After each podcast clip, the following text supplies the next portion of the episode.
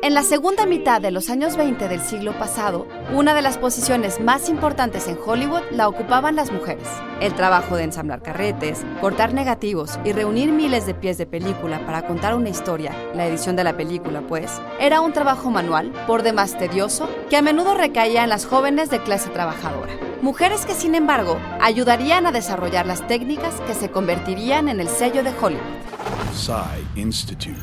Masterpiece Your Life. Ya en 1925, un artículo de la revista Motion Picture alababa la aptitud especial que las mujeres tenían para editar, llamándolas rápidas e ingeniosas, algo que empezaría a cambiar con el uso de la moviola y con la introducción del sonido y de nuevos expertos, los hombres del departamento de efectos del estudio, todos empleados de compañías como RCA o Western Electric. Y sin embargo, muchos de los primeros filmes sonoros fueron editados por mujeres como Blanche Sewell, que editó la primera cinta sonora de MGM, Barbara McLean, editora de la primera película sonora de Mary Pickford en 1929, o Margaret Booth, quien comenzó su carrera como cortadora de negativos para D.W. Griffith, que habría de convertirse en supervisora de edición en MGM hasta 1969 y recibiría un Oscar honorario en 1978.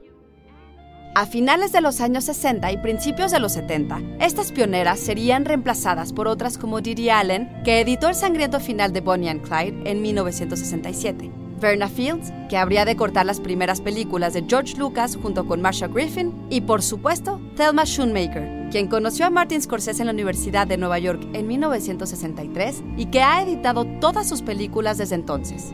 Hoy, que las mujeres representan solo el 15.1% de los directores y el 17.4% de escritores en Hollywood, las mujeres constituyen aproximadamente el 20% de todos los miembros del gremio de editores de películas. Mujeres que de Booth a Shoemaker son un ejemplo a seguir.